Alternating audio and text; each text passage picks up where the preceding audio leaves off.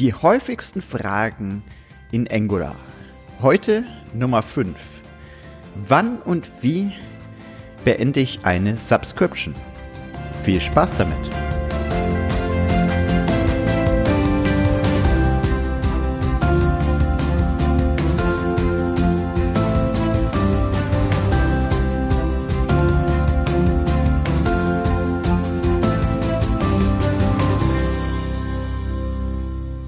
Hallo und herzlich willkommen zu einer weiteren Ausgabe des Happy Angular Podcasts. Mein Name ist Sebastian Dorn und heute beschäftigen wir uns mit den häufigsten Fragen in Angular und zwar wann und wie beende ich eine Subscription?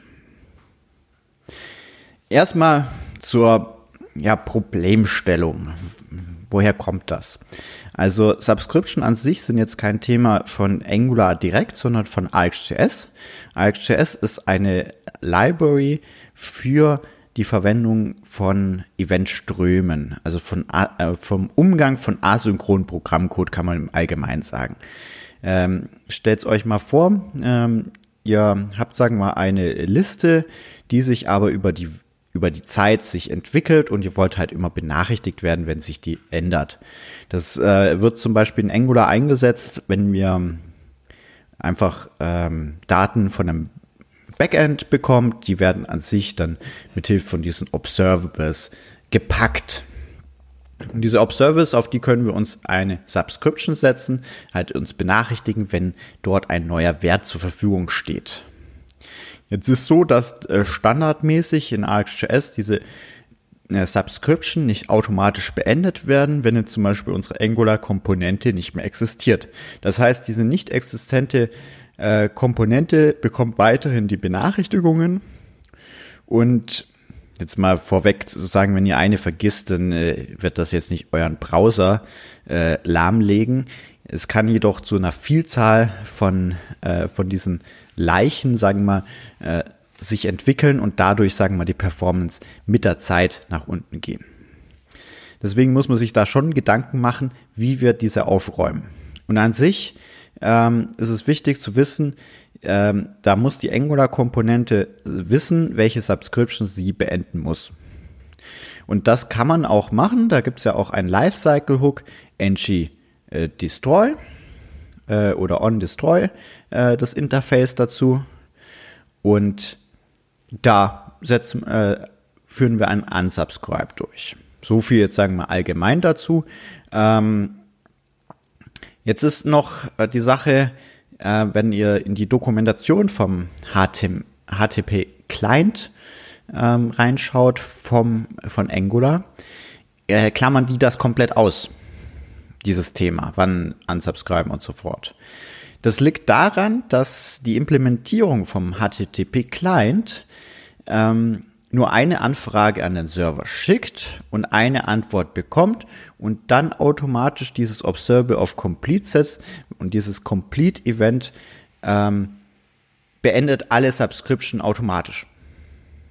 Und dabei müsst ihr euch dann nicht mehr drum kümmern. Aber wenn ihr intern in eurem Projekt AXJS mit Observable einsetzt, müsst ihr euch um die ähm, Beendigung dieser Subscription selbst kümmern.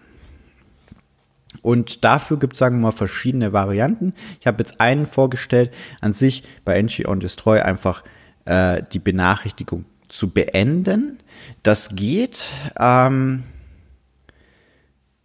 ja, ähm, hat aber halt auch, pff, ja, ein paar, ja, Nachteile.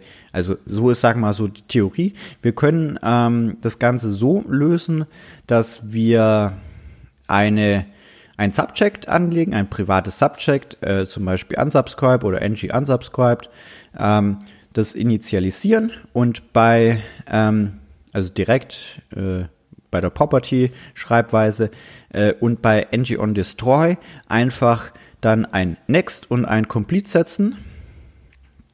Das heißt, dieses unsubscribe äh, ähm, Subject wird complete gesetzt.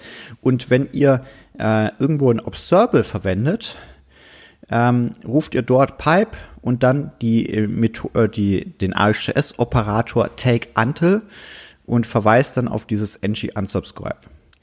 Das heißt, äh, es wird so lange ähm, diese Subscription äh, gehört, bis dieses andere Subject completed wurde. Und so wird das, sagen wir mal, heutzutage gelöst. Das ist an sich, ähm, ja, es ist nicht schön, aber es funktioniert.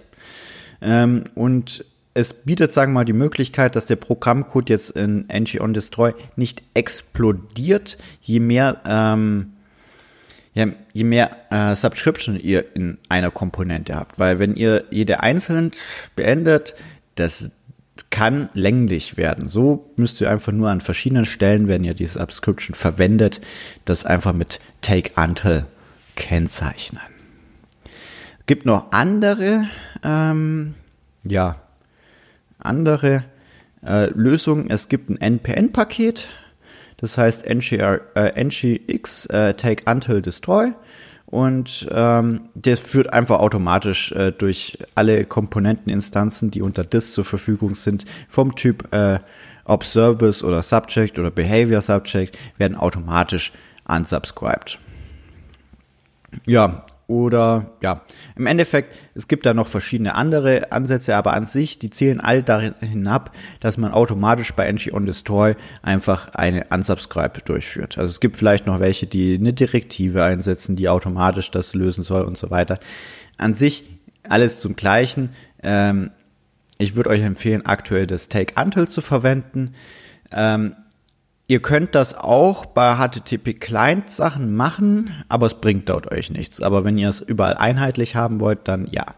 Wichtig ist, dass ihr eigentlich am besten ein, äh, eine TS-Lint-Regel, also ein, die automatische Code-Preview durchführt, dass dieses Take Until immer gesetzt ist.